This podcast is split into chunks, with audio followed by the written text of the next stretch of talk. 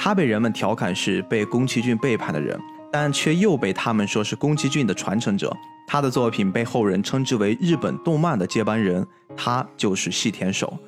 大家好，欢迎收听这期的菠萝油子，我是主播 B B。大家好，我是斯派克。那，今天跟斯派克，我们决定聊一下好久没有开发的一个新的知名漫画家细田守老师和他的知名作品《穿越时空的少女》。其实细田守这个人在很久很久之前在我们的聊的计划之内，但是一直没有想到一个特别好的切入点和一个特别特别想去聊的故事。《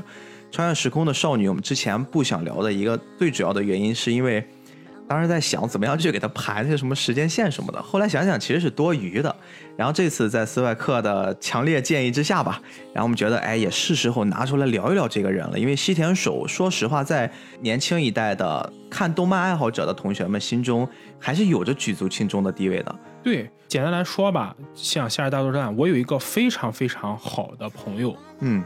他就是非常喜欢西田守，非常喜欢《夏日大作战》，甚至可以说《夏日大作战》是他最喜欢的一部作品。我们之前也差点聊了这个《夏日大作战》。我现在一定要声明一点，其实从我个人的审美来说，西田守并不是我最钟爱的那类导演。一个很重要的原因就是，我不认为西田守是天赋型。嗯，关于细田守的一些人生经历呢，至今在坊间也是各种传闻，众说纷纭。其中一个比较大的疑点在于细田守和宫崎骏的关系。喜欢日剧的朋友一定知道李狗嗨这个名字。前几年时候嫁人，我们的雅人叔和众人的老婆新垣结衣，结衣妹妹，结衣妹妹共同出演了这部日剧。而在李狗嗨的第二部中，有一个细节，讲的是一个要求非常严格的漫画家跟他的助手打官司的事，而这个漫画家的原型就是宫崎骏。啊，是吗？对，是宫崎骏，是宫崎骏。就是在那一集中，其实很多人看到这个漫画家的时候，会觉得这个漫画家特别不近人情，非常讨厌那些没有天赋的人。但实际上，宫崎骏和西田守的关系，他们俩之间很纠结、错综复杂的关系，其实也在这里。西田守他作为一个动画监督导演，真正成名出道是比较晚的，到了三十一岁的时候才进入了当时宫崎骏的吉卜力工作室工作。而当时宫崎骏本来的想法是把哈尔的移动城堡交给细田守来拍摄的，嗯，那细田守本身也也算是受宠若惊嘛，因为毕竟接到了宫崎骏的这个这么大牌儿，这么大牌儿，对。结果呢，细田守准备了整整两年，宫崎骏一句话就把他 pass 掉了。其实宫崎骏这个人呢非常奇怪，押井守和安野秀明这是咱们都熟悉的人，对宫崎骏都颇有微词，他们经常在背后就是像押井守常年吐槽宫崎骏作品无聊且低幼脑残。然后安野秀明，仅代表他个人建议，仅代表他个人，对对。然后安野秀明就经常说自己的老师宫崎骏是过时的老古董，嗯。但恰恰是这两个对宫崎骏有过看法且攻击过宫崎骏的人，宫崎骏反而对这两个人评价很高，嗯。而细田守这个勤勤恳恳耕耘为宫崎骏打工，甚至在背后也没有说过宫崎骏坏话的人，反而宫崎骏对细田守多少是有点瞧不起的。哎，我反而觉得这个。宫崎骏老爷子，我更喜欢他了，就特别有个性。他不会因为就是那种很片面的或者很个人的东西去左右他的判断。而且坊间传闻说，宫崎骏曾经在某次酒会上喝醉后，对西田守说：“像你这种没有天分的人，还是老老实实去做个原画师吧。”其实我们要知道，你一个非常尊敬的人对你说出这样一句话，对你的打击是非常大的。再加上哈尔的移动城堡准备了整整两年。就被宫崎骏一句话 pass 掉了，对细田守的打击有多大？可能也正是因为这个原因，细田守被很多人认为是没有什么天赋的动漫监督。当然，我们这个没有天赋指的是他跟许多业界的大佬比，像我们刚才提到的押井守啦、暗野秀明，包括我们聊过什么《传说山庄探险证明》这样人。但如果你把细田守放在一个动画制作者的角度上，他还是比很多人出色的。我们并不能因为宫崎骏不喜欢西田守，我们也跟着说西田守不行。对，至少在我眼里看来，西田守比新海诚还是要强那么一丢丢的。哎呦，我天哪！我就看你下次怎么聊新海诚。新海诚可以换个角度吹吗？对吧？谢谢陈老师。新海诚有，我还是对你表示非常非常喜欢的。你的每一帧图片竞争，我都觉得是桌面啊。对，我一直强调的是，新海诚还适合去做游戏动画。我跟你说，你要谨言慎行，说不定以后播了游子会成为这些日本老师们经常听的播客节目，不好说啊。那我建议到时候如果配一个日文翻译，你要不要把我这段翻译进去？但是呢，咱们实事求是的说哈，至少在日本动漫这个圈子里，如果宫崎骏表达过。对一个人的这种看法还是对会对他的动画制作产生影响的。业界标杆在那儿说了一句话，其实确实你能想象到有多难。而且细田守还有一个问题很倒霉，就倒霉在他的动画制作确实非常考验题材。我一直认为动画导演也有体验派和感知派两种，包括我很喜欢的渡边信一郎，包括我们之前提到的这些人，就是押井守啦，或像什么暗野秀明、金敏这些人来说。他们的天赋确实很高，他们在接触自己完全没有尝试过的领域之后，依然可以通过自己的想象力去创造出非常瑰丽的世界，让观众沉浸其中。但我们不得不承认一点是，西田守的动画作品多多少少上面都是有自己的影子，是把自己的感情投射到作品中，才会变得感人。而这一点对于一个动画导演来说，虽然是个优点，但其实也局限了他的发展。所以会有很多的人说细田守是一个努力派的导演。什么叫努力派呢？就是我不行，但是我很努力。哎，刚才我还用那个《火影》里面小李去形容他，然后被斯派克老师直接给我否决了。人小李也是天才啊，不是，但但小李人家至少在体术上学的很快呀、是是是，努力型的天才嘛。，努力型的天才。但不得不承认的是，细田守跟很多导演相比，他多了一样优势，就是他的感知能力特别强，或者说细田守是一个共情力很强的导演。嗯所以，当他的作品去拍摄一些很细致的情感、很细腻的描写的时候，会迸发出那种更强的动人感。我现在感觉斯派克可能心里面刚刚被我那句话给唬住了，说万一哪一天真的被这些日本的导演给听了我们这节目，我再找话圆回来。对对对对，先要圆回来，最好是找一个翻译吧，不要把我这段翻译进去。行了，对，包括之前我跟逼哥聊过，我们为什么把细田守往后安排原因，因为嗯细田守他其实不是一个特别讨喜的导演，对对对，这跟他的能力没有关系，只是因为他的风格很局限。嗯但这并不代表他做出的作品不够好。比如我们今天要说的《穿越时空少女》，就是细田守本人，或者是我个人觉得他本人才华和情感发挥的最淋漓尽致的一部作品。尽管在很多人眼里，他可能不如《夏日大作战》，嗯，但至少在我这里，我认为他所体会的感情比《夏日大作战》至高不低的。同时吧，也要说另一件事儿。我一直在想啊，菠萝油子，我们做了这么多期了，我们一直在夸，变着花样的夸。有时候作品一定是有好坏的，有人喜欢，有人不喜欢，对吧？你没有任何一部作品可以达到百分之百的这种所有人都给你攻略掉了。我们也会去聊一些很个人的感受，当然我们必须要说这事儿就很个人。西田守，我们觉得他就是这样的一位导演，他有他非常独特的闪光点，他也有他跟其他的人拿来比较的话会有一些不足，但是没有人会说你是在比较之下的那个失败者，在比较之上的那个优胜者，在菠萝油子的我们所有人的眼中啊，我觉得也包括之前吉良老师的眼中，我们做的每一期节目其实都是一些我们非常个人的一种表达的欲望，以完及全是自己的审美。对，以及我们希望能跟大家有这么一个平台或者空间去分享，甚至接下来我们会做一些节目，真的是以我们不喜欢的角度去跟大家去聊聊为什么我们会不喜欢。当然，这东西这次我播出的这些话不是为了自保，而是说我们希望也是借助这一期节目去表个态。啊，斯派克说的话，也就是仅代表他自己，是仅仅代表我对对，个人。包括我们俩可能也会因为一些小观点有一些小出入，但是用我一直在说的一句话，这就是动画这种作品形式的魅力所在。所以说，我们就继续往下来聊今天的这部作品啊。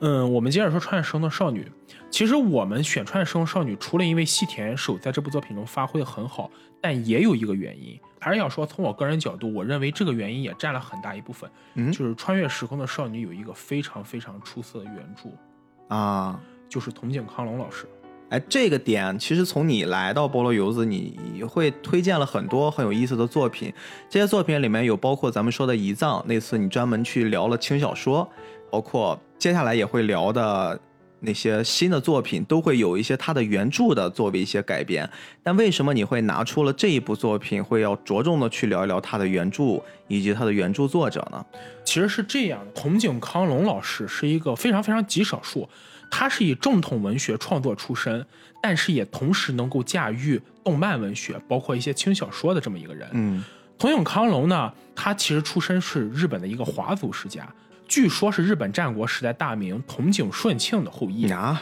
当然，这个东西说法一直是童影康隆老师自己说，嗯我们是没有办法验证这件事的，毕竟已经过了五百多年了嘛。他可能拿出一个家谱给我们翻翻，我像刘备一个对对对，就是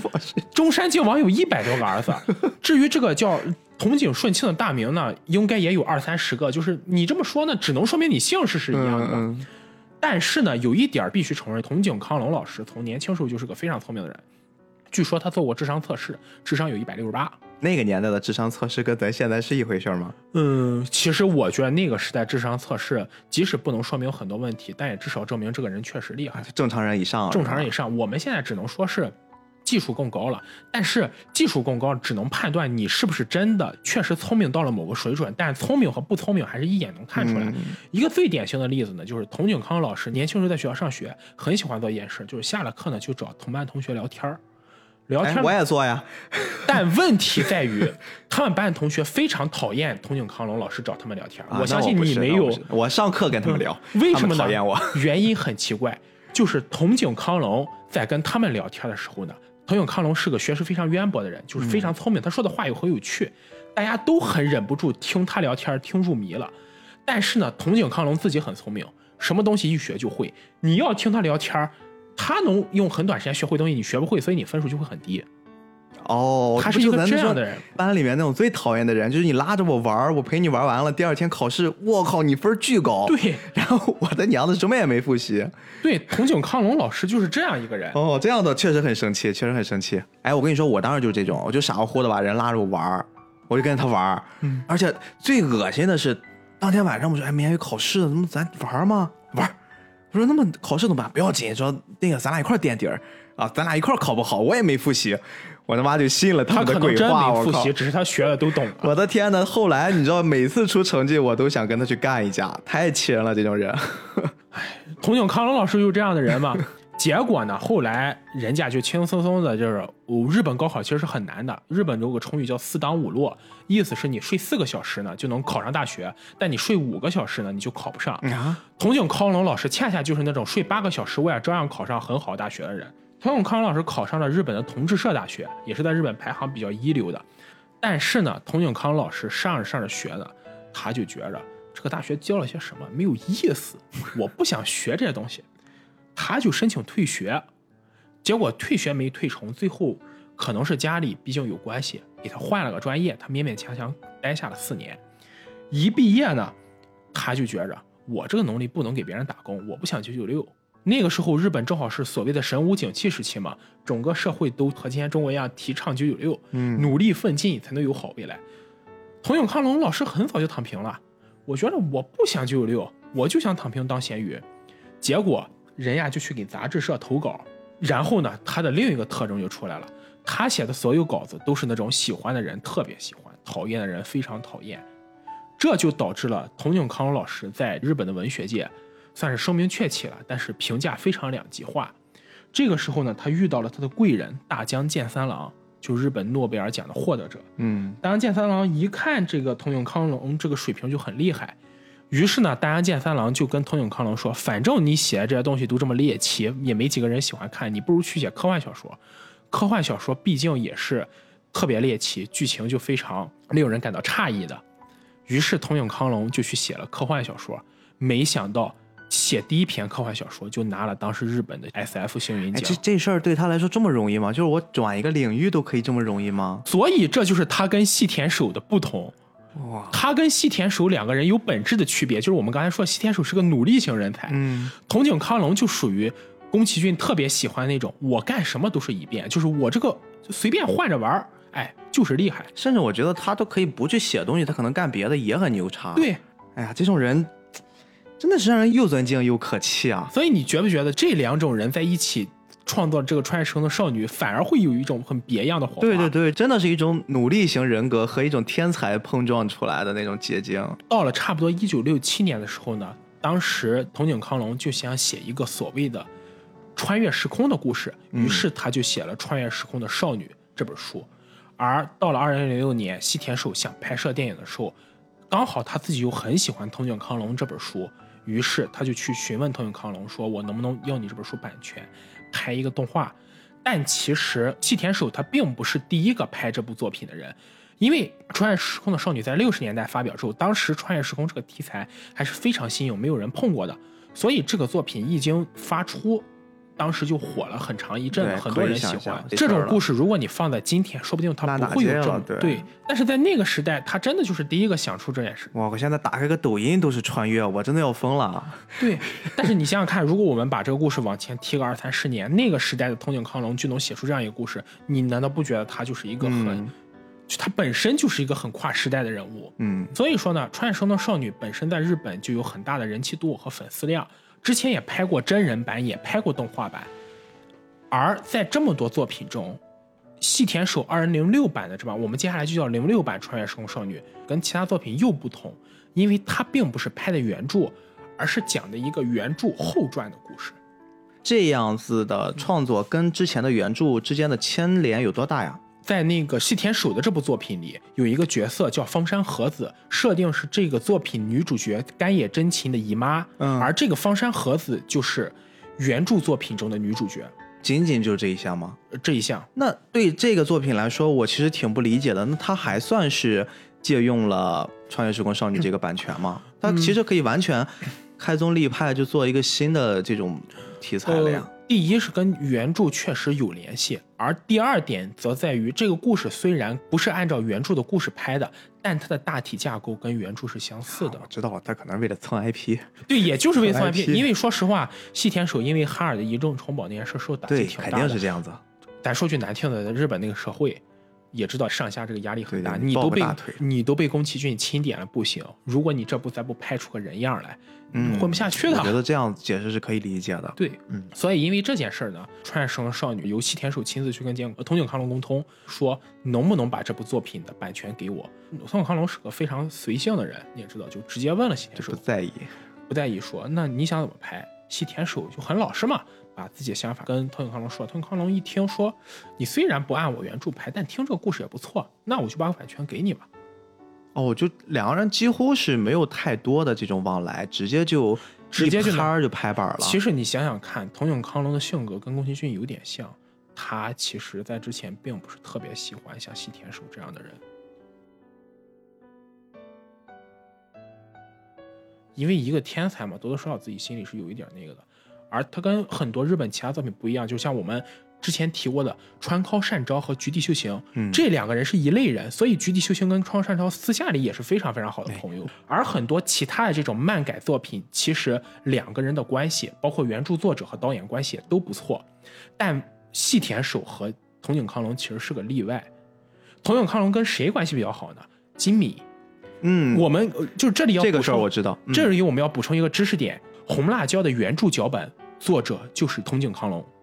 藤井康隆是钦点了让金敏来拍他这部作品，所以你看藤井康隆老师一系列作品，其实他的风格啊，刚才我们说他其实写科幻类的，是一写就成。然后你仔细看他做的这几部作品，就是我们现在耳熟能详的，包括红辣椒，包括咱们今天来聊的，其实他都是跟时间会有一些纠缠的这种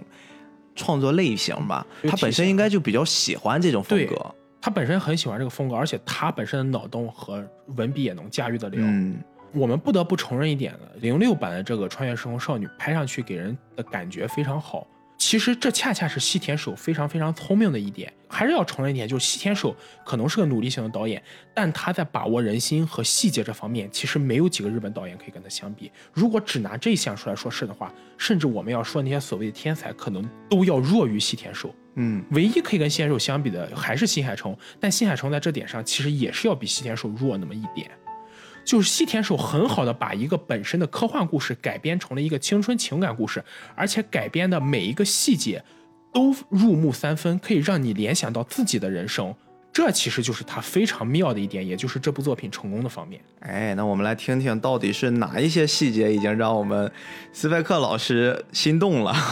我们来具体的着重聊一聊这次的电影的剧情。对这个电影的剧情，我建议大家至少看两遍。反正我是看了两遍吧，还是要跟你去讨论一些东西，就是在我心里面还是会有一些疑虑，但是它不妨碍我们去品读那个甜甜的青春故事吧。我甚至都不能用青春爱情故事来其实这部作品跟《遗葬》有一个本质的区别，就是《遗葬》讲的真的是爱情，对对对，但这部作品其实更多的是青春和友情。对，虽然里面也有爱情的成分。但是从我个人角度认为，爱情成分在这部作品里不占主要，也正是因为它不占主要的部分，所以才格外动人。嗯，我们首先先来介绍一下《穿越时空的少女》里面牵扯的几个重要角色，不管大家看过的还是没看过的，我们都先从人物的角度去品一下这个故事。首先，主要的角色是一个叫真琴的小姑娘，她是一个很像我高中时候的一种状态，就是每天浑浑噩噩的一短头发，性格非常外向。也是非常日本典型那种充满活力的少女，跑跑跳跳的。然后呢，这个小姑娘她也有一些像我们小时候一样的毛病，比如说没太有时间观念，经常会卡着点儿去上课，拖延症啊。对，当然他应该还没到那种拖的那程度。家里面应该还有一妹妹，然后也是一个比较普通的幸福四口家。这个小女孩有两个朋友，一个朋友呢叫千昭，是一个。长得还挺帅气的小刺了毛小男孩，也是很常见啊，在这种日本的动漫作品里面，属于那种有一点点酷，但是又没有特别的冷这样的一个帅哥形象。还有一个好朋友，也是一男孩，叫宫介。这个宫介那长相上明显就是一个那种性格比较外向、比较火爆、运动型，哎，运动男孩，头发也很短。他们三个人其实经常会凑到一起，就像铁哥们儿一样。就两个小男孩，一个小女孩，他们很喜欢一起打棒球。还有一些重要的角色，比如说真琴有一个学妹啊，这个学妹呢，她一直暗恋着她的其中一个好朋友宫介。再比如说，她还有一个小姨，哎，是叫小姨吗？对，就是刚才我们提到的那个方山和子。这个很漂亮的大姐姐呢，她让我在整个这个剧情里面感觉会有那么一些神秘，因为。不管女主遇到了多么离奇的事儿来找她，她好像总是有一副过来人的状态来给她排忧解难。其实我印象还有一个比较深的是真情有一同学，这个同学呢，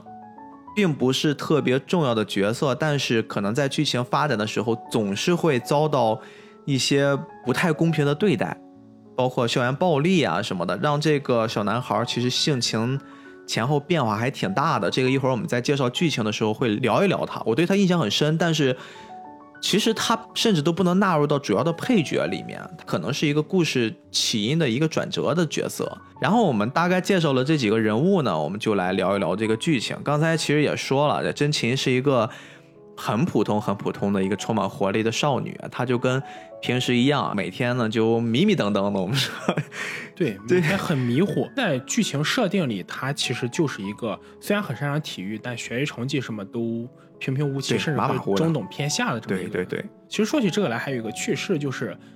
我们都知道日本动漫有专门的 CV 就是声优，但西天守用这部配音的时候，为了寻找那种所谓的青春感觉，所以就没有用那些固定的声优，很有名的业界知名的这些人。当然，也有一种说法是他怕要钱，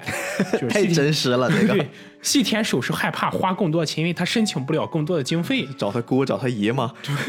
所以他就去想找那种不会要太多钱，甚至是打工的那种学生。嗯，结果呢，给真琴配音的这个女生叫重里沙羽，后来现在已经成了一位日星了。她来给真琴配音的时候，发现她有很多汉字的发音，甚至日文的发音都不标准，还会念错字，吃了没文化的亏呀。对，但是恰恰相反，西天守一看这个细节就拍板决定就是你了。为什么呢？为什么呢？后来西天守解释说，我要设定真琴这个角色本身就是一个很马虎、学习成绩也不好、每天浑浑噩噩这么一个女孩子。那找一个连字儿都读不清的人，那当然是非常符合我这个。让我说，别听啊，他就是做成了之后，他说啥都是对的，他也没有什么别的事儿可说了，随便编一理由。我觉得这就是对的，我故意的。我跟你讲，西天守八成就是没有钱，不想花钱去。对对，这个一定是咱。说归说啊，但是你仔细想想，如果你作为西天手的话，你可能不会有更好的决策。对，这个有可能是在同样的情景之下，我们大多数人会做出的一样的判断方式。是没有办法。就是我在这种情况之下，那我该省省，我该投投，这些地方真的会这样。你像我们现在看电影里面，咱们说国师对吧？张艺谋他在做很多作品的时候，经常也会去从经费考虑。不是不是，他肯定不用从经费考虑了，他其实是要的是那种真，他是真的是要要那种很原始的、很纯粹的。嗯比如说周冬雨最开始山楂树的时候，当时选择他就是要要那种感觉啊。再包括最近刘姓的小姑娘，对吧？虽然最近出了各种的其他的事儿，但是你不得不承认，她在挑人的灵性上、眼光和她选的这个演员跟我这个剧本的匹配度上，绝对是非常一流的。对，这个事儿我们就说远了，我们走回来。西天手，我总觉得在声优的这个决策之上，确实是你会选择一个不是特别懂 CV，嗯，正常这个行业里面配音技巧的那些人，有可能会给带来意外的惊喜啊。对，但更重要的一定是他拨不下经费。那顺着这个故事，就是有一天他早上醒来啊，我们这个真琴会发现又要快迟到了，然后急匆匆的就往学校赶。电视里面这个时候其实是还有一小细节的，说今天是什么 lucky day，就是幸运日。幸运日，但其实幸运日恰恰很不幸，因为从早晨开始呢，真琴这边就遭遇了很多一。天都在倒霉啊。对，首先是他很喜欢吃的布丁呢，被他的妹妹吃掉了。嗯，真琴非常喜欢吃甜食，想想看，每天早上都要吃一个布丁，但是突然被妹妹吃掉，一早上起来就可想而知。举个例，就好像我们早上去买某个我们很喜欢的早餐，但突然发现没有了。对，倒霉孩子啊。结果呢，到了学校里发现临时搞一场测验，嗯自己没有任何准备，然后这场测验大家之后分儿又很低，考砸了考砸了，没吃上，考砸了。第三点呢，日本的学校是有家政课的，就会让人去学习家务。正好今天遇这个真心遇到是烹饪课，烹饪课呢不小心把锅弄得着火了，还差点没熄灭。差点翻锅了，这边对，这是第三件事儿。第四件事呢，去实验室做实验的时候呢，不小心碰到了实验室上的一些屏幕腕之类，又把自己推倒了，在地上狠狠哎，其实这个还比较重要，这是比较重要的一个转折点但是这个细节大家一定要注意，下面会说到，嗯，这些都不算是很要命的事，最要命的也是可能会威胁到自己生命安全的。放学了，放学了，骑着车在回家路上呢，路过新干线的时候，刹车突然失灵了。对，结果在临路口那个地方呢，真琴被迎面而来的新干线撞了一下。对，那个场景是个什么样子的啊？就是大家可以想象一下，它是一个并不是很宽敞的一小路，甚至那个路上几乎都不怎么跑车，就有点像步行街那种。然后呢，是一大下坡，咱们真琴这小姑娘骑自行车从坡上面往下走，她在这个坡的最底端其实是一个火车，应该是个轻轨吧，还是火车的一个轨道应该是？轻轨，因为日本普及新干线嘛。嗯，然后呢，他在快速的骑着自行车往下下降的时候，发现刹车坏了，他用脚刹，结果脚刹那速度根本没法停，对，然后没有办法就一头撞上了火车来了，会有个拦路的杆儿，一头撞了上去了哎，翻车了。嗯其实基本上你看到这场景，这不凉了吗？怎么可能呀？如果按照一般的导演指定要拍一个青春剧，说不定下面还有什么狗血剧情，家里人怎么生活，可能拍个苦情剧，对吧？还有，我记得我前两天刚刚做那个遗葬那期标题，后来就定了现在的这个，就是我们的高中没有什么车祸，接着这边就来了，我天呐。如果是岩井俊二老师拍，那么接下来就会重现出一个类似情书的剧情。对对对他的妹妹怎么怀念他的姐姐，这家人怎么怀念？这 这岩井俊二啊，嗯但毕竟是西田守，对，毕竟是拍青春的动画导演，不可能给你来个这么狗血的剧情。当真琴被新干线撞到飞到天上的时候，他突然发现自己在这一瞬间回到了在办公室的时候，哎回到了这一天的超能力一样。对超能力啊，自己突然回到了这一天的开始。这个时候，他才发现自己从这天开始就有了一种超能力，可以随意的调整时空。他可以利用这种超能力去避开自己在一天内所有发生的不愉快事件，重新经历这一天。想去回到之前的某一个时刻，他的举动非常简单，他只需要跳一下就行了。对你用力的跳，可能回去的时间就更久一点，然后你嘣儿一跳，可能就可以相对回的短一点，就自己几乎是可以控制的。而且他玩的不亦乐乎，他就觉得今天这一天的倒霉事儿，哎，我都好像全部避过去了。对我都能用这种方式去避过去。提前吃了布丁，嗯，然后提前准备了测验，提前做好了安全处理，没有让锅烧起来。对，他是提前跟一个同学换了一下位置，这个就是我刚刚说那个后面同学可能会因为一些事情，整个人性格大变的那个主要的原因。后来呢，又提前避开了自己有可能就是会离开人世的这么一场重要的灾祸。对，还有一个你记不记得，就是他们放学那条小路上，然后有俩同学在那儿开玩笑嘛，然后就互相转，然后把一个小男孩给扔出去。对一开始砸了他一身，然后弄得他很狼狈，后来他也躲开了。对哎，而这一切的来源是什么呢？就来源于他在实验室里摔倒那一刻，他获得了一个非常重要的类似于小石子和晶体的这么一个东西，嗯，这个东西就可以给他穿越时空的能力。就很像个小脆核桃。对，但是这个东西呢，它也有次数限制，当你用到一定次数之后，你就不能再用了。对，但是真琴是不知道的，他一直以为哇，这好爽，就跟小孩一样。而且那个时候，我就觉得吧，你也不先研究研究吗？你太浪费了，万一真的有次数限制。第一遍看的时候，我真的觉得这事不可能，你可以无限用的，要不然我觉得会损失你的寿命。它一定会有什么某一些次数限制，或者说到了什么时间段你就不能用了。但其实这点是怎么回事呢？就又要说一句场外原因了哈。嗯，最开始细田守在设置脚本的时候，曾经因为这个事情跟菅井康隆商量过。细田守最开始想的是，他的阿姨方山和子既然是原著中的那个女主角，他就想设计他们这一家人其实都有这种跳跃时空的能力。哦，而我不知道设计这个是不是西田守想，如果这部拍不好，下次再接着拍一部，好把自己生命挽回过来，就是有这种给自己后手啊。留个后手的方式，因为那么设计了这个之后，下一步再拍个续集，万一这个不好，说不定续集好呢。但后来简永康隆给否决了。简永康隆说的意思是，如果你要增加戏剧冲突，你就要设置这个东西不能无限用，是有次数用的，要不然你这个本身动画这种质感表现不出来。如果你无限用，那就成了一个龙傲天剧了，对吧？那就没法我给你。翻译一下，筒井康隆啊真正的意思是这样子。他说：“哥们儿，我给你这 IP 你用用一次就行了，你还想去玩后边的，这才是 原来如此。？你别这一遍一遍怼着我一个人造了，你造完我这一步你真不行，我也不给你，你找别人去。我估摸着这个想法筒井康隆可能是担心听了西田守这个风评，担心他把自己 IP 玩砸，对不？对？有没有可能？对，也有可能，就像西田守为了省钱，天呐，感觉咱俩今天一直在黑他呀！没有没有没有没有没有，责之深，爱之切嘛，就是因为我们很喜欢西田守，所以才会这么说。包括之前的作品，其实我们聊的更多是作品本身，极少有这种我们会把导演作为主线来聊的。嗯，结果因为这个原因呢，后来脚本就改成了它是靠这种物质跳跃的，就有这个次数限制了。有次数限制。哦，哎，这个补充其实还挺有意思的。嗯当然，一开始我们如果抛开了上帝视角的话，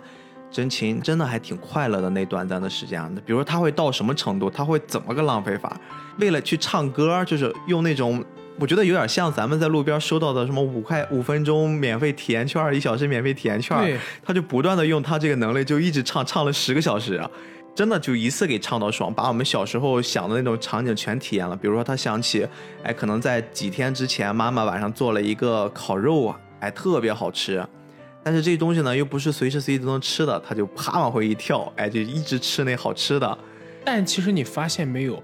这正是西田守在导演或者监督这部作品中做的最细节也最细腻的东西。因为小孩子是没有那么多欲望的，他不会像大人一样，我要赚多少钱，我未来有。我看过一影评，嗯他们就站在也是我觉得也是比较成人的视角吧。他说，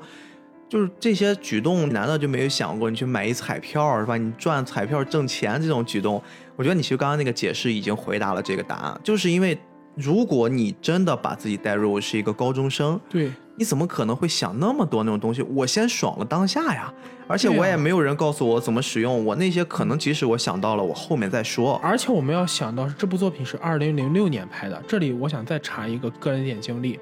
我曾经把这个作品推荐给我的表弟看，但我的表弟看这部作品之后，他对真琴在 KTV 十小时不停唱歌这个举动表示很不能理解。他会跟我说的一句话，我个人体验很深：KTV 这么老土的地方，他会去吗？当你听到这句话的时候，对我来说，我的第一感受是老了。哎，好像真是哈，咱们小时候聚会好像很流行去 KTV，唱完歌之后就去吃一个饭，吃完饭之后，我们那时候还会有一些那种很综合的店，就里边又可以打牌儿、玩桌游、打什么桌上足球，而且我们那个时候可能玩的更多是三国杀，哎，没有什么，现在很多会去剧本杀。我这儿聊着不会显得特别老，不过我们本身这个节目就是成人看的我，现在也玩剧本杀呀，我很年轻。不要欺骗自己，不要欺骗自己。你去玩剧本杀的时候，难道他们不会叫你叔叔吗？哎，倒也不会。但是你说的那个 KTV 这事儿真的是，我现在印象中，以前一起上 KTV 那些朋友们，现在看看大家一个一个都成家立业，都在为生活在奋斗了。对，所以你从这点就可以看出来，细田守对那个时代的年轻人感知的非常，就是因为他有一颗童心，他才会去嗯设置这些东西。如果真的真情利用这个时间去买彩票的话，那他不是高中生。对，如果这样拍出来的作品，只会让你觉得非常虚假。比如现在我们的某些国产电视剧，嗯嗯嗯而正是因为他会觉得我要反复吃这个好吃的东西，我要利用这个东西去不停的唱歌，我要去做我自己喜欢的事情，而不是去所谓的为未来考虑。青春是不会为未来考虑的，这件事情可能在很多人眼里非常愚蠢，但是这才是青春。青春是只注重当下的快乐。哎，或者我觉得你其实刚才总结的有一点很好啊，我们把这个事儿更具体一点儿，可能这才是在那个年代的青春。对，是在那个因为你想想，如果你放到现在，我认为现在的高中孩子可能懂得不比我们少。这个不怪他们，这个怪时代，甚至都不能用“怪”这个字儿，这个就是这个这是个时代。必然。这个时代，大家真的觉得钱这种欲望会比以前强烈的很多。因为我之前我记得小时候对于钱的概念一直停留在什么样的状态，爸妈也不会给我缺钱花，但是我那个时候对于钱，我一定要把它用在是满足我一个近的阶段的欲望，就或者我换一个更好理解的话，就是你突然给了我一大笔钱，我不知道怎么花。对，那时候我能花的途径也就那些。而且我们要想到一点是，那个时候就是拍这部电影的零六年时候，网络技术没有现在那么发达，当时的高中生能接触的媒介没有现在那么先进。真情会去 KTV，而我们中国的可能到时候那个时候也开始去 KTV，嗯，对会去吃好吃的东西，这些才是符合他们那个时代独有的青春痕迹。每个时代的青春都有自己的痕迹，对我们没有办法拿我们的青春痕迹去要求后来的人，同样后来人也没有办法拿他们的一些眼光去看待我们现在。嗯这中间没有对错，只有时间在不停的流逝，这种让人感觉非常感慨的。嗯，真琴在这个阶段其实还做了很多很多很荒诞的事儿，包括他去帮自己的另一好哥们儿，其实他是在帮学妹对，去追自己的好哥们儿弓弓箭箭。他用了一些什么老土的方法？比如说，他知道了这个小姑娘对自己的好哥们儿有意思，他就跳转回过去，等在那个小姑娘表白的时候，就还没有表白的时候，强行给他们创造机会。比如说，先给弓箭示意，哎，你看那边有个妞，然后有人走近了之后，可能在人小姑娘还没有想去表达自己真实想法的时候，就先把那话题给引过去了，弄人小姑娘巨尴尬。有一次跳转呢，他想到了他走在我们说放学那个林间小道上，然后会被旁边一个男生，当时是把男生给丢出去了嘛，不砸到自己，弄得很狼狈。他突然躲开了，然后他让那个人砸到了弓箭上，然后弓箭顺着那劲儿又砸到了学妹的身上，就让两个人有了很亲密的肢体接触。然后趁机呢，怎么说，弓箭也是一个挺负责任的小男孩，带着那学妹说：“我带你去医务室看看吧，有没有受伤。”结果两个人在那个时间线下还成了，真的就成为好朋友了。其实从这个细节也能看出来，真情是其实是个很讨喜的角色。虽然他有的时候看起来比较荒唐，有的时候不能说他笨，就是有的时候他做的很多事情都很幼稚，但是这样才是一个真正意义上的高中生。说到这个幼稚，其实真正他在用了这几次我们看起来很幼稚的空间跳跃，把次数给浪费的时候，他有这么一件事儿是让他突然跟前面那种状态截然相反的，就是有一次他们三个好朋友。也是放学了嘛，千招这个酷酷的小男孩说：“哎，正好那什么吧，我带着你回家吧，我们顺路。”他们骑在自行车走在那个夕阳之下，一海边的小路上的时候，千昭突然向他表白了。你们要知道，这个场景也非常真实，应该有很多很多大家在高中、初中啊左右的这个孩子，应该都会经历这事，就遇到自己喜欢的人，你在纠结要不要表白。我小时候一直在听身边的人在安慰另一个好朋友，或者这种彼此安慰，他们说尽量不要，说有可能你这么一表白吧，连朋友都没得做，对对对对，然后你会打破那种很微妙的关系，怎么着的？反正我在高中时候就其实就听经常听过有，其实那个时候大家会觉得感情就是很纯粹的东西，哪怕我没我们没办法走到一起，但是我觉得能跟你保留这份友情也很宝贵。哎，我就不是，我就喜欢就说，为什么不说？什么做不了朋友，做不做得了朋友，就是我说的算，或者他说的算，关你们屁事儿。所以你就只能在后宫番中当男主角，你就不能在青春番中当是男主角。但是我高中的女朋友其实还挺多的，我跟你说，对吧？所以确实挺多的。所以我说你这种角色，如果你进了动漫，你也去后宫番当，然我你不能去青春。但是我那个时候不海，我都是只是说一个接一个，但是我不海。你看你这有点欲盖弥彰了。哎，这个我们这个事儿我们不说，但是真情是属于我们说的前者，就跟你那个想法比较相似，他就很担心。会不会因为千昭的一表白，他们可能连朋友做不了，很好的朋友关系会变味道？他就利用了自己的那种特殊能力，就每次他要表白之前，他就逃走了。在他的世界里面，好像只要他听不到那句话，或者说只要没说出口，我就可以去把这件事儿给化解掉。对，有一次跳到再往前一点点的时候，千昭刚要准备表白，他就他就开始转移话题，他说我妹妹怎么怎么样。后来他发现这事儿不行，他就跳得更早一点，就我干脆不跟你一块儿走了啊，我们就不在那个时间独处，那不就好了吗？总之，反正就这样前前后后的就浪费了好多次，而且他之前也从来没有发现这事儿怎么还次数限制，直到有一天他躺在家床上，他好像发现自己的胳膊上出现了一串儿奇奇怪怪的数字儿，就像个纹身一样的东西，那个数字写起来挺漂亮的。最开始是零六，但是他没在意，后面有一次突然发现怎么变成十了，哦，他意识到是反了，然后结果还剩一次了。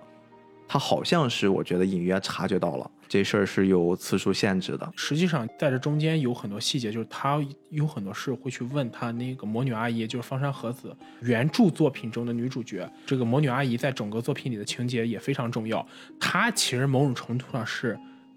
一个故事线索人物，把前后的很多东西串联起来哎，。就这个人吧，你如果不给我介绍他前面的那些什么剧情铺垫什么的，我其实看起来就觉得怪怪的。就为什么在我们一普通人上帝视角看起来都好神奇的这么一故事框架之下，他有了这样的能力，而且他把他这个遭遇也跟他阿姨说了，他阿姨好像就感觉很正常，意料之中，对哎，而且还安慰你，告诉你应该下一步怎么办，就那种状态太神奇了。其实这个细节，如果真的从脚本程度咱们去分析，它其实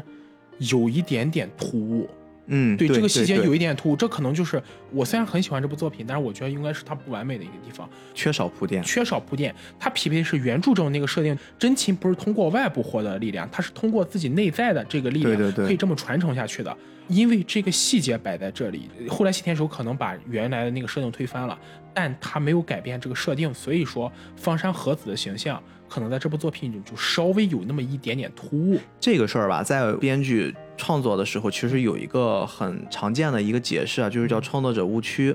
我们经常会在写的时候潜移默化的会带入一个概念，就是我知道的一些创作背景或者是一些创作逻辑，会默认为观众他们也懂。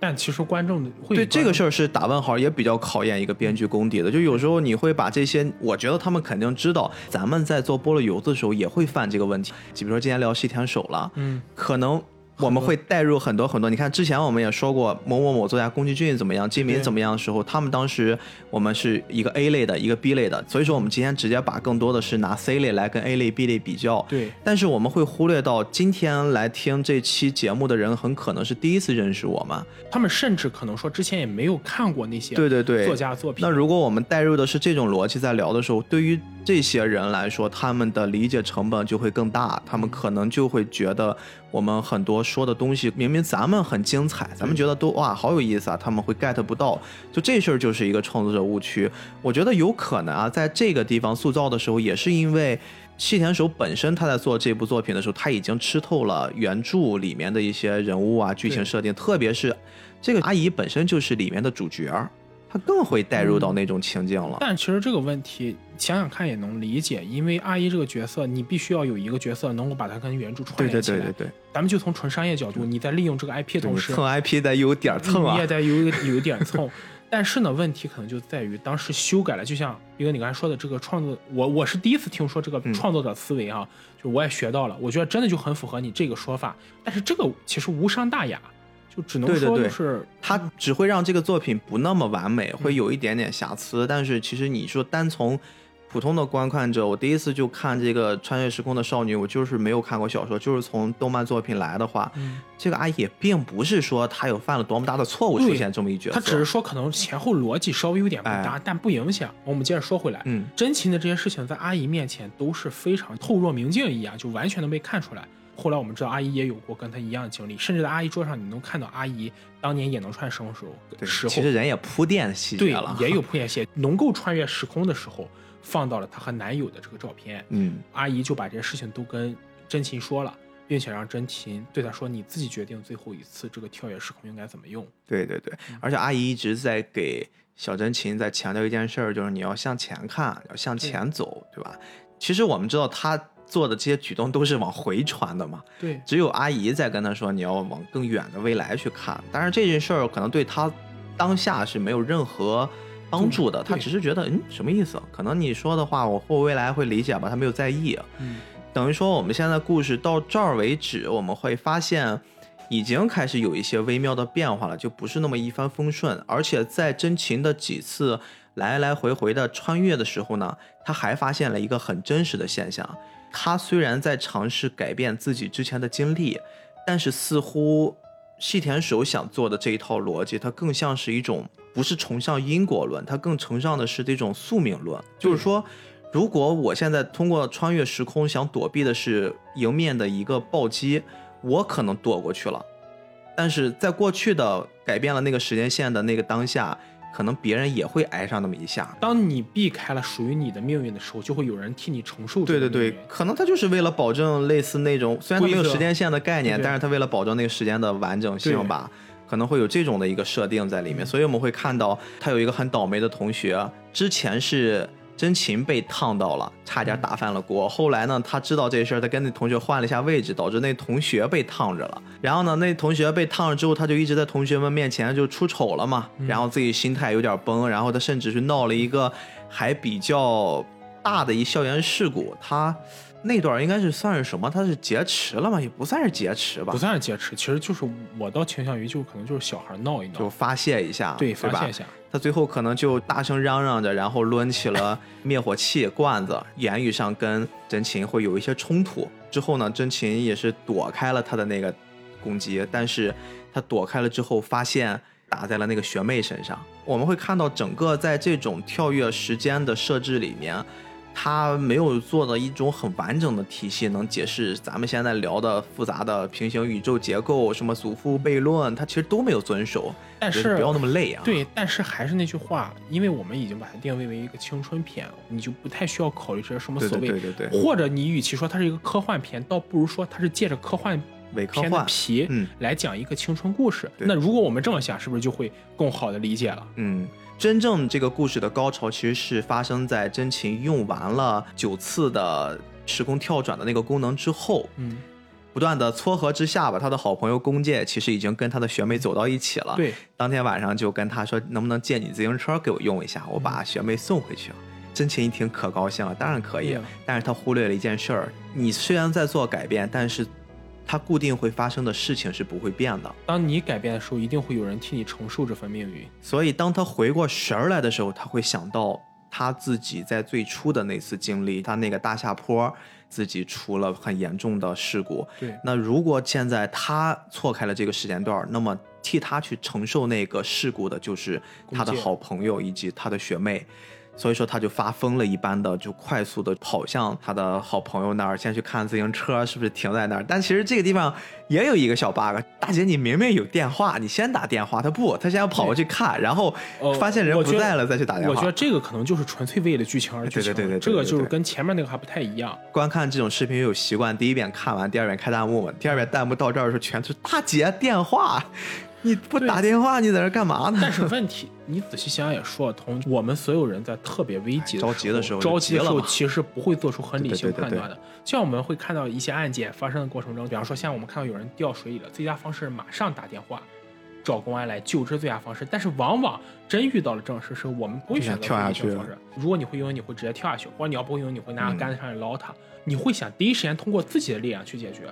所以你要这么说的话，他这样也能解释得通。嗯，总之呢，他跑下去看自行车已经没了，朋友已经骑走了，然后呢才开始打电话又占线儿，因为那时候好像他爸正好还在跟他好朋友打电话呢，说了一些家长里短的，完了这就觉得出事儿，他就发疯了一样的就开始往那个发生事故的我们说那大斜坡开始跑对，跑到大斜坡的时候，他发现，哎，好像一切没有发生。并没有发生对，就没有像他想象那样。但是其实他忽略了一件事儿，也是时间。他跑过去的那个时间，并不是之前发生事故的那个时间，不在同一时间上，等于他去早了，他就觉得没啥事儿就往下走。准备返回去的时候，刚好跟自己的好朋友和学妹打了一个擦面，哎呀，就这一下就突然我的心也就揪到一起了。我相信大部分的观众心都揪到一起了，该来的还是来了。但是我比较安心，是我知道西田守并不喜欢拍悲剧，这要换成是某某某，那就但是还是很惨烈。突然，他的好朋友发现刹车失灵了，然后呢，我们的真琴也是疯了一样的就往下跑，结果摔得浑身是伤，但是他还是亲眼看到了这个悲剧的发生。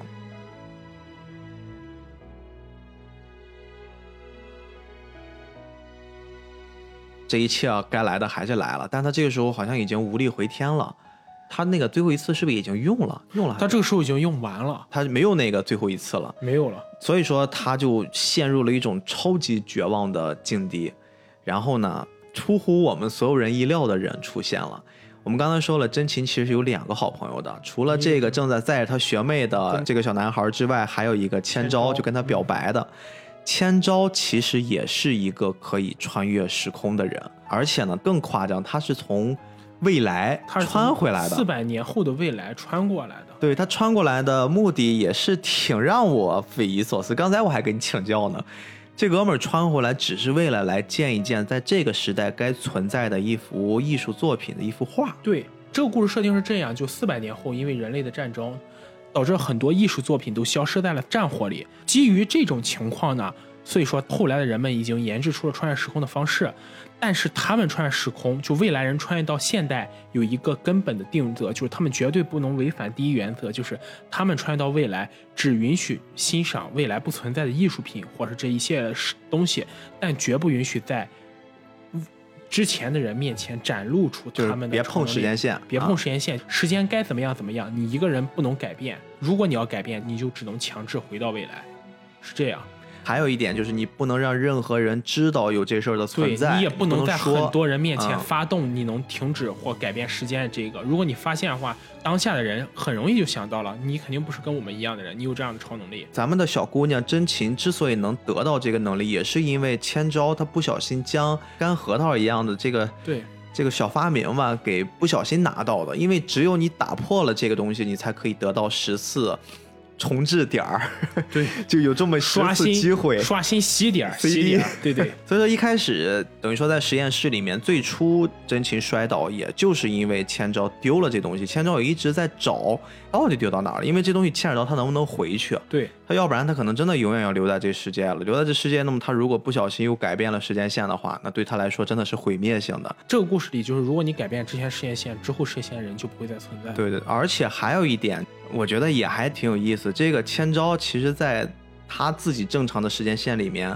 他好像隐约也感受到真情有点问题。对他来说，他总是可能他想做的那事儿莫名其妙的下一刻就没了，所以他其实也意识到，好像是我这好朋友是不是跟我是一个其实类型的人其实我了更倾向于他从真心表白这件事没成开始，他就已经怀疑他可能在试探。对他可能在试探。但是真情大家也都知道，傻大姐什么也藏不住，就很容易就暴露出自己会穿越时空这个能力这点儿。对，所以说在刚才我们说到那个非常紧急的关头，我们在出了事故的那个关头呢，其实是千昭发动了他的，可能也是最后那次能力了。他本来可能要用那个能力回去的，他牺牲了自己的这次能力，导致呢嗯，这次事故又给避免掉了。学妹和对对对两个人，学妹和宫宫介的这个事故又避免掉了。那真琴其实也知道了真相，他们那段镜头其实还挺漂亮的，在嗯非常典型的日本这种人山人海、人潮汹涌的。其实你知道，我看到这一幕的时候，我想起了新海诚老师《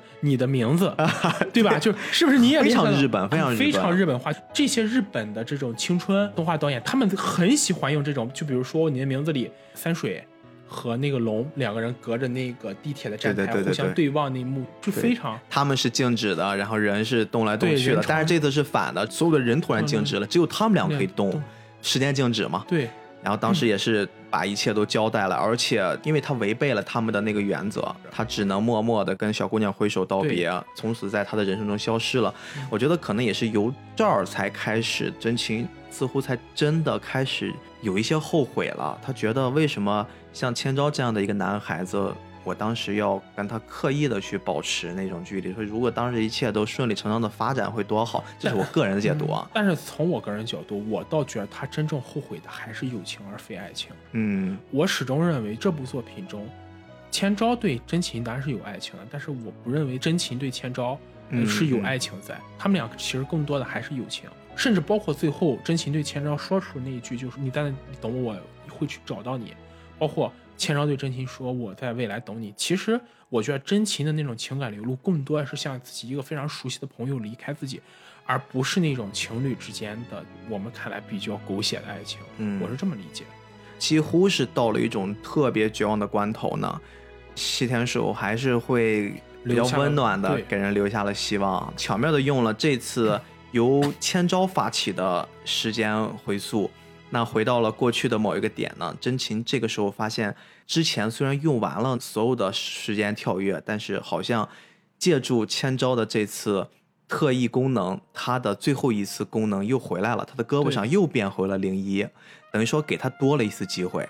他这一次终于没有再克制自己，也没有再乱用这次能力，嗯发疯了一样的从他们家往外狂奔，然后越跑越快。那段镜头非常漂亮，日剧跑，对 对，但是那还没有完全日剧跑，后面有一段超级日剧跑，就这段只是说他一边难过一边就狂奔，也是跑的那个下坡，跑的时候一奋力的一跳，跳回了很早之前，早到什么程度呢？早到他最开始在实验室里面的那个场景。当然那块儿也发生了一些事情，但更重要的是他找到了当时不小心打碎的那个可以让他充值十次能力的小核桃仁儿。他这次没有打碎，而是把它仔细的收好，找到了自己算是暧昧的对象吧，千昭。他们两个人就约在河边儿，互相坦白。因为如果时间再回去，默认的是千昭不知道这一切发生的，对，他主动的去跟他坦白了，并且把这小核桃又给他了，帮他重新充值。而且这块儿特别特别感人，你刚才也说了，他是有一句经典台词的，我在未来等你。对，两个人互相约定嘛。对于千昭来说，既然这事儿已经公开了，这这秘密已经不是秘密了，那我就把真相，或者说所有的我们两个的这种情感纠葛，我们就不要放到这个世界了，我们放到未来。因为我是来自未来的，我不得不回去。但是你是可以在未来出现的，你可以按照你正常的一种生活轨迹来到未来，那我就会在未来等你。他留下了这样的一句话，然后千昭非常非常的感动，流着眼泪强忍的说：“我会跑着过去找你。”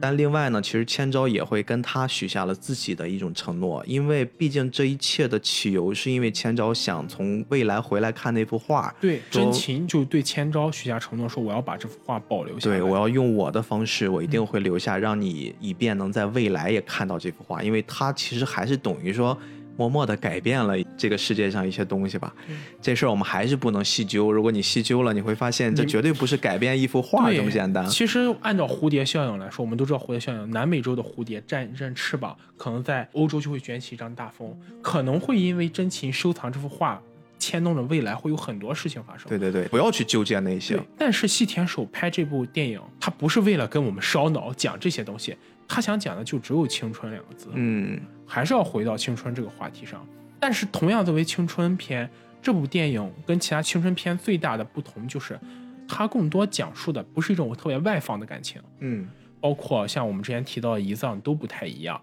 或者说它更多讲的也不是青春，它讲的是成长。是在青春中的成长，是讲真琴这个角色怎么样从一个可能浑浑噩噩、懵懂无知的少女，慢慢成长成为一个成熟的人，可能也没有长成大人，但他真的是在这个过程中有了这种成长，有了这种体验，变得成熟起来。嗯，整个这个片子在结束的时候，我突然脑海里面闪念出了一个这样的念头啊，哎呀，我不确定是不是我在过度解读，但是我会带入到我现在的一种状态里面。我前段时间跟呃媳妇儿两个人开车嗯回家吃饭，然后路上的时候刚好差不多五点半左右，我们俩在等红绿灯的时候看到有一些穿着校服的小学生过马路，然后他们的那种状态是很像我们普通的孩子一样，就跑一边跑一边打闹的，你追我赶这种特别青春活力。然后高同学突然就跟我说了一下，哎，好羡慕他们这个时候呀。又是无忧无虑，而且又很青春，充满活力。因为那种过程我们都有，而且那个过程我们都再也回不去了。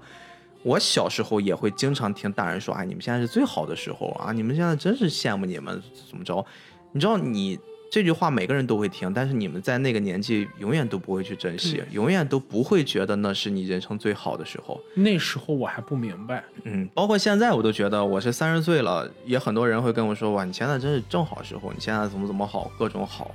可能我现在也不会懂，但是我可能也是要到很多年之后我才会懂。对于这个作品，我所谓的过度解读，但是是我真情实感的原因就在于，我觉得他的每一次跳跃，他的回到过去啊，我并不认为他是借助这种超能力在展示这件事儿，而是只是说细田守老师在通过这种方式给了我们一次机会，就是你能重新回到青春或者回到过去的某一个节点的一次机会。但是为什么他又用了一种你？怎么样？你无论如何都改变不了结果，或者是你受伤，或者别人受伤，甚至是我们从更大的层面上，可能你压根任何都没有改变，这样的一种方式，那这个才是青春的一个点，就是你可以去像我们两个老朋友一样再去聊，哎，我当时在我十岁的时候，我十八岁的时候做了一件什么事儿，如果当时我跟那个姑娘说，我们在一起试试看。可能现在的结果会不一样，这都是我们在去尝试的那个方式。但是当我们这话题聊完，那个时间穿越就已经结束了，我们就已经回到现在了。现在还是三十岁的我，现在还是三十岁的他，我们各自有各自的家庭，各自有各自的生活。这一切其实这才是真情现在所需要去经历的事儿。那至于我在未来等你，当千昭留下这句话的时候。我觉得这可能代表的是我们真正人生在某一个阶段会遇到的那个不确定的他。我们都说会有一个真命天子在未来等着你，但那个真命天子，我们也是在相遇之后才会去追溯。哎，当时可能我们哪一个选择，比如说我跟高同学，或许是在共同填下志愿的那一刻，我们高考，然后大家都同时报了重庆，我们在那个学校相识，那一直到现在第十二年了。对于我们来说，如果我现在回过去了，我告诉他我在未来等你，那是不是说我们以结婚为目的才说的这句话？但是如果你这样看这件事儿一点都不浪漫，这件事儿可能让我会觉得更像是一种我没有太多的期待，所以千招对于真情来说更像是一种未来的召唤和不确定性，可能未来他甚至都不叫千招，但是真情一定会遇到他，我相信。他长大之后的某一刻，不管是四百年还是五百年，不管是他用任何一种方式存活在什么样的时代，他一定会在某一刻遇到这个人。这个人可能已经完全变了模样了，这个人也可能改头换面，甚至连姓氏、国家都不一定是一样的。但那个人一定是他，这个才是我对于这个作品的我理解的，可能会被人听起来像是过度解读的一种方式。他不是。我们传统看的时间穿越，比如前段时间诺兰《信条》那样子，就是你有很强大的时间祖父悖论，包括我们说的这个烧脑，对，就是什么逆商的这些逻辑推着它走，可以解释得通的。我觉得反而是这种解释不通，我们就不要去在意时间的那个维度，也不要在意它本身的真实性。嗯，我们就是像齐天说老师所给我们铺垫的这条青春之路这样往下走。其实想想看，这就是日式美学的美好之处，暧昧。对，这其实就是一种暧昧。如果这么说的话，其实我也想过度解读一次，因为我很少会对一部作品有过度的来听听来。对，可能更多我是从理性角度去分析这个东西。我想说的过度解读是，我觉得《穿生少女》这部动画电影给我带来最大的感受是，青春是犯错。嗯，因为犯错才叫青春。如果你永远把正确的选项都选中了。那不是青春，那只是给你安排好的一种像计算机一样的逻辑。真情在这部作品中不停的在犯错，没有看到他很幼稚，他犯了很多的错误，但这才是真实感的源泉。没有人会把自己的青春永远放在一条我会迈向一个非常好的未来，什么迎娶白富美、出任 CEO、登上人生巅峰这样的人生。这句话也好老了，这句话也好老。对，这句话很很老，暴露年龄了哈。但是你会发现。如果这样安排的人生，就是我在不断成功、不断向上攀登，每一步都安排好。当你真正到了成功那个点的时候，这个成功是不会给你带来任何心动的感觉，因为我只按照正确这个名词在做事，我做那些正确的事情，我做那些有利的事情。但如果你不去经历错误，你不去经历那些发自感性的体验，你怎么知道这些东西对你是有利的？这些有利怎么给你带来快乐？而青春就恰恰好是给了我们体验那些可能是错误，可能是一些遗憾的事情，这才能给我们带来这种深刻的留念。哎，你给了我一个延展。你刚刚说青春是不断犯错的，但是你认为这个错真的是错吗？就是我们理解那个错吗？就只要不是那种真正意义上的走错了路，就只是那种在青春中不断尝试一些幼稚的体验，我认为。就是在我看来，真情所犯的这些错，或者说他所做的每一个决定呀，我们当然会有从上帝视角或者从过来人的角度给他更多所谓正确的建议啊。你比如说，你应该早起啊，你不应该迟到，你应该好好学习，你应该慢点骑车，对吧？我们会给他这些看起来很美好的正确的启示，然后，但是你仔细再去顺着这条思路去走的话，那这每一条如果都堆在这一个小女孩身上，那么她又会是怎样子？说的再宏大一点，如果以真情作为一条线儿的话，我们知道人是有各式各样的。其实人的精彩就在于每个人都有自己独立的思想。如果我们每个人都按照一条正确的道路在走的话，人反而不会有人现在的这个样子。没有多姿多彩，因为那些所谓正确，它之所以会被称为正确，正是因为有错误在，他们才会是正确。如果每个人都按一个没有错误的人生去走的话，那这样的人生非常单调呀。我前段时间看了一下一个 UP 主做的，因为可能奥运嘛，然后 UP 主做一个刘翔的成长经历。刘翔最开始他是做短跑的，他不是去做那个跨栏的，而且就算是他走了跨栏这一步，其实中间也经历了非常多，比如在体校会经历别人的霸凌。包括刘翔，我们都知道他承受了很多。对这个时代，现在看很搞笑的一些。零八年时候，当时会有很多人攻击刘翔。对，但是你知道这件事儿，我们现在每个人都会以一个非常正确的方式来去回溯这个经历，我们都去，甚至是帮刘翔说话。那个时间段，可能我们也是骂他的那批人。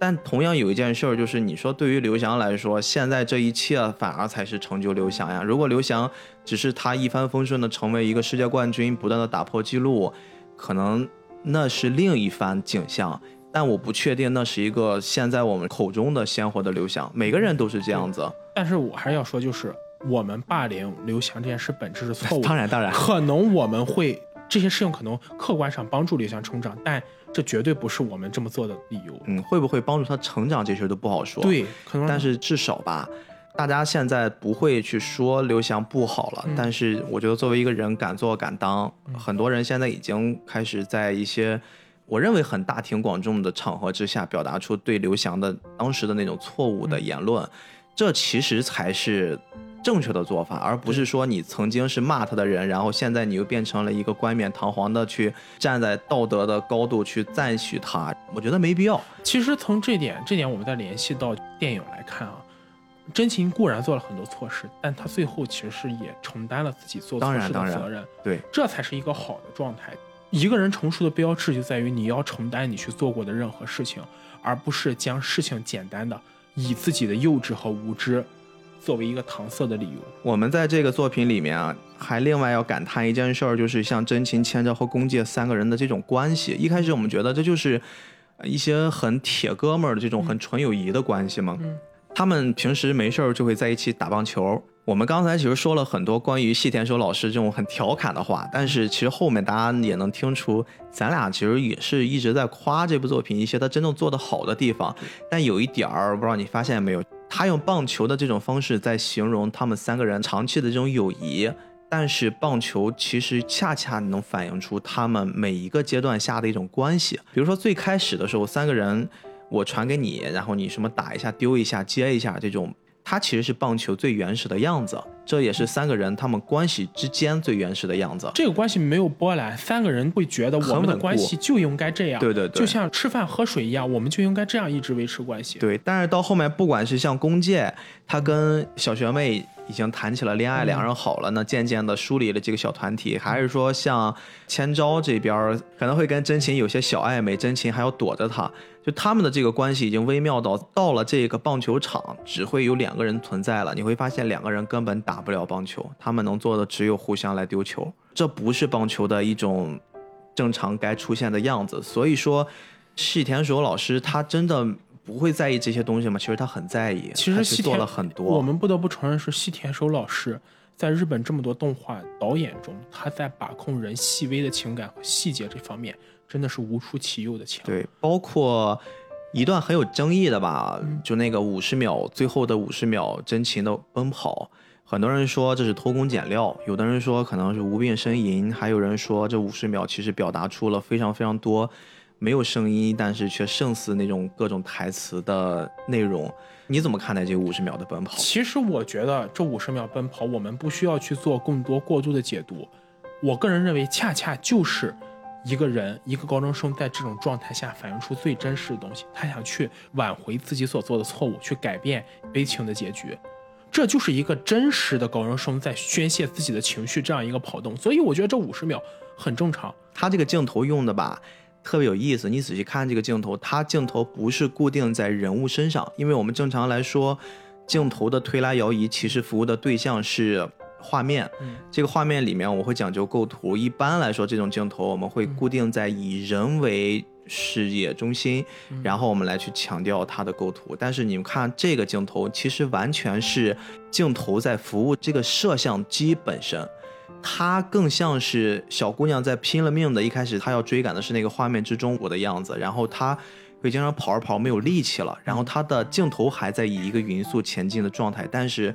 我们会看到小姑娘真琴已经出画了，不见了，然后她又很努力的在奔跑，我们会听到那个加重的喘气的声音，然后她又从镜头里面又出现了，感觉她一直在追这个镜头的画面，这块儿是我对于这个镜头印象最深的地方，她不是在去传递。我们很多人调侃是什么日本跑，对吧？经典日漫跑，其实不是，它不只是说要用这种奔跑去宣泄那种情绪，而是它表达了可能是更深层的意思。真情其实在奔跑的是他自己，他其实是在追寻一个结果，或是他认同的那么一个未来。甚至我认为，直到这一刻开始，真情开始从这个奔跑中成熟了，他开始知道自己想要什么，对想去竭力追求一个东西。你联想两个人，这两个人都是在这部片子里面跟时间穿越有关的。第一个是他的小姨姨妈，何子，何子其实跟他说过一句话，我们刚才聊过了，让他向前看。对，然后向前走。然后一个人是跟他有密切联系的千昭，千昭跟他说过我在未来等你。对你贯穿始终这个片子其实只有这么两个人，他们是跟时间有联系的，他们才会跟他说出你要往前走类似的话。但其他人可能根本就没有提相关的，而且对于真琴来说，真琴一直都是在往回走。只有这一次，他勇敢的往前冲，甚至是他追不上往前进的那个速度，他还在往前冲，所以我才认为这段镜头是最精彩的，非常值得去看。它没有大家说的那么廉价。这段镜头恰恰是证明了真情的一个成长。就在这么漫长的片子里，从这一刻开始，真情真正从一个浑浑噩噩的少女，开始追逐她自己的目标。她有了一个至少我愿意去为之做的东西，而不仅仅把一切都看成是在当下的这么一些简单的为了个人的一些满足感。当然，我不得不说啊，关于这种无语言镜头。井上老师的《灌篮高手》全国大赛最后那几张，那是 YYDS。那我也一定要提，对我来说最经典的还得是井上大神在《浪客行》里的那句。这个人这么集中吗？怎么都是他？以后一定要讲《浪客行》，超级喜欢，真的。最后还是要说一句啊，作为一部动画电影来说，《穿越时空少女》这部片子的话，它的配乐非常精彩。当时西田守为了省钱，又来，西田守当时为了省钱，就请了一个当时刚刚登上乐坛新人奥华子，这个奥华子女士，现在应该叫女士，她应该叫奥华子姑娘。她为这部电影配了两首配乐，一首叫《石榴石》，一首叫《不变的音乐那》。我们其实这次在录制的时候，大家也会听到这些对音乐。这两首音乐，无论是单独听还是放在整部电影的氛围中，都非常切合。从这里也能看出哈，有的时候省钱嘛，图方便也可以带来一些不一样的收获。